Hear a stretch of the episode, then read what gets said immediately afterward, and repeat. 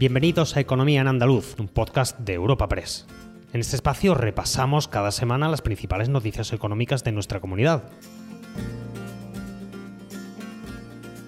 Estos son los temas que han marcado la información económica de Andalucía esta semana.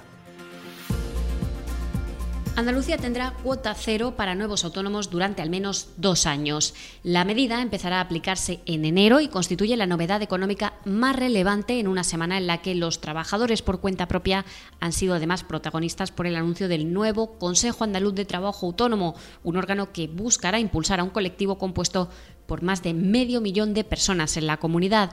Enseguida abordamos las aportaciones de ambas medidas que se conocen en una semana que estaba marcada además por el revivido debate sobre la tasa turística que no gusta ni a la Junta ni al sector hotelero y de agencias de viajes. Además, las nuevas protestas del taxi contra la regulación para VTC, el impulso a la energía verde y la campaña de la aceituna en Jaén son otros de nuestros temas espacio patrocinado por la Asociación de Trabajadores Autónomos ATA. Comenzamos con los autónomos protagonistas esta semana con dos anuncios de la Junta. El primero, que Andalucía implantará desde el próximo enero la llamada cuota cero para nuevos autónomos que podrá extenderse durante dos años. La medida, según explicaba el gobierno andaluz, pretende dar ayudas para compensar la carga de gasto que supondrá los cambios de cotización a la seguridad social de este colectivo que llegarán con el inicio de 2023. En concreto, la cuota cero se aplicará a los trabajadores que se acojan a la tarifa plana estatal a partir del 1 de enero.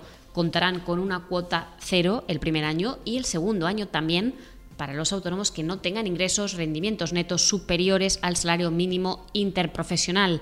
La Asociación de Trabajadores Autónomos estima que se beneficien a alrededor de 50.000 andaluces. Escuchamos a Rocío Blanco, consejera de Empleo, Empresa y Trabajo Autónomo. En concreto, para cuota cero para los trabajadores que se acojan a la tarifa plan estatal a partir del 1 de enero del 2023 a cuota tarifa, esa tarifa plan estatal de 80 euros, cuota cero desde el primer año y el segundo año también para los trabajadores autónomos que no tengan ingresos, eh, rendimientos netos superiores al salario mínimo interprofesional. Es decir, dos años de cuota cero para los trabajadores autónomos de Andalucía. Además, le vamos a ingresar el abono anticipado del 100% para que tampoco tengan que soportar esas cuotas de seguridad social, sino que se lo vamos a adelantar y luego pues veremos si realmente han estado de alta durante todo ese tiempo.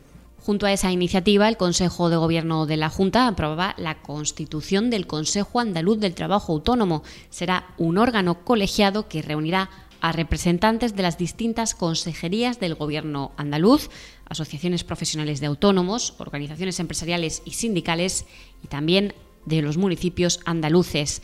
No tendrá coste, según la Junta, y servirá para canalizar el derecho de participación institucional del colectivo a la hora del diseño de políticas y la aprobación de planes y medidas destinadas a ellos, que recibían con satisfacción la iniciativa.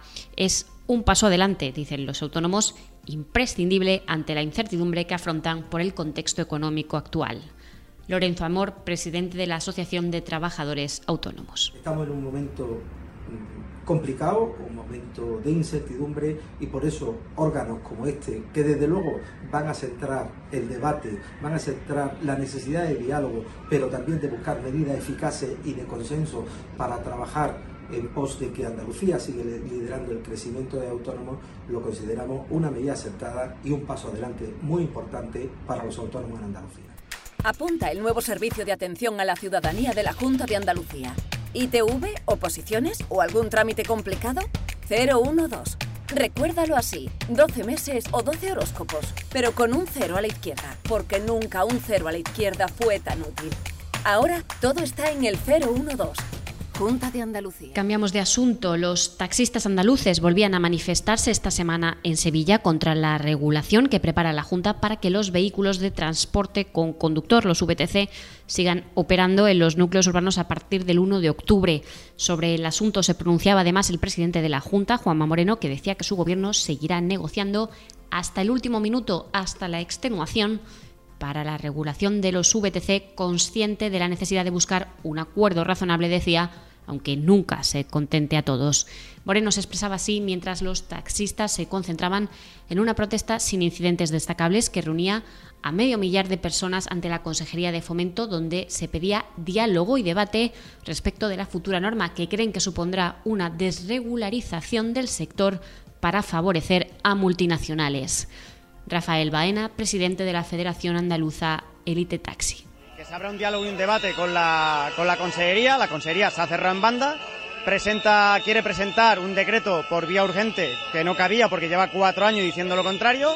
Ahora dice que se está viendo obligado a, regular cuando no es cierto, es totalmente incorrecto y creemos que va a hacer, porque no ha presentado siquiera eh, un borrador del decreto, que va a hacer una regulación, o mejor dicho, una desregulación del taxi para favorecer a multinacionales en contra o para poner en peligro o poniendo en peligro a 10.000 familias del sector del taxi andaluz y por ende indirectamente a 8 millones y medio de andaluces. El taxi era uno de los temas que coleaba esta semana en la que también se extendía el debate sobre la implantación de una tasa turística, al menos hasta la tajante intervención de la Junta de Andalucía, que insiste en que no es el momento de hablar de este tema por la complejidad económica que se vislumbra para los próximos meses. Arturo Bernal, consejero de Turismo, Cultura y Deporte. En cuanto a la tasa turística, bueno, no estoy tan seguro de que, haya una claridad en relación con las ciudades de Cádiz, Málaga y otras. ciertamente los alcaldes han expresado la posibilidad de valorarlas, hasta donde yo sé y he estado presente en algunas declaraciones de ellos mismos, pero lo han supeditado al interés del propio sector y creo que el sector no es ahora mismo, eh, no, hay un consenso, si me permite usted decirlo, aunque creo que más bien lo que hay es una oposición frontal al establecimiento de la tasa. Yo, desde Andalucía, y del, del, Gobierno de Andalucía les digo que yo creo que ahora no nos toca hablar de la tasa. Ese ahora no toca era plenamente respaldado por hoteleros y agencias de viajes. Apuntan que están empezando a salir de la crisis de la pandemia y el panorama que afrontan por otra crisis, la de precios, conlleva que, a su juicio, haya que prescindir por ahora de lo que entienden como un nuevo impuesto a su actividad. Juan Zapata, presidente de la Federación Andaluza de Hoteles y Alojamientos Turísticos. Efectivamente, existe una oposición frontal del sector, como ya hemos manifestado en diversos foros y en diversos medios de comunicación. Eh, no somos partidarios de la imposición de la tasa turística, eh, mal llamada tasa turística, porque no deja de ser un impuesto a la actividad alojativa.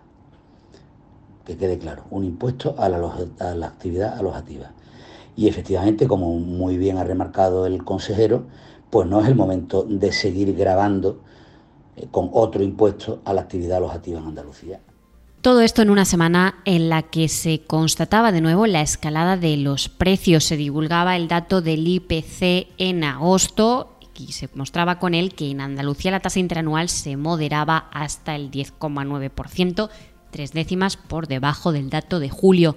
Lo que va de año, la escalada es del 6,2% una situación ante la que los sindicatos pedían a las administraciones tomar medidas urgentes para proteger a los más vulnerables y también se instaba a subir salarios para combatir la pérdida de poder adquisitivo.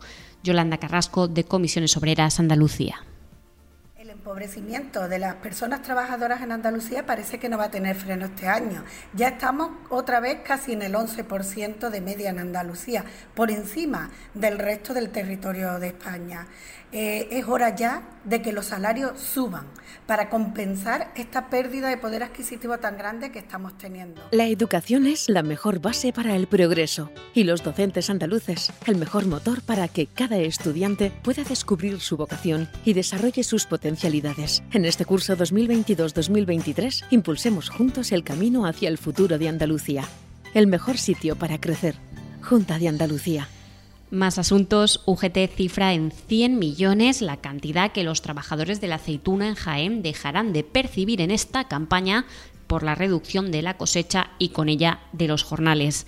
El sindicato apuntaba que se espera una disminución de la producción de entre un 40 y un 50% con respecto a la anterior, lo que desembocará en una bajada de jornales en torno a 1,2 millones menos entre recogida y molturación.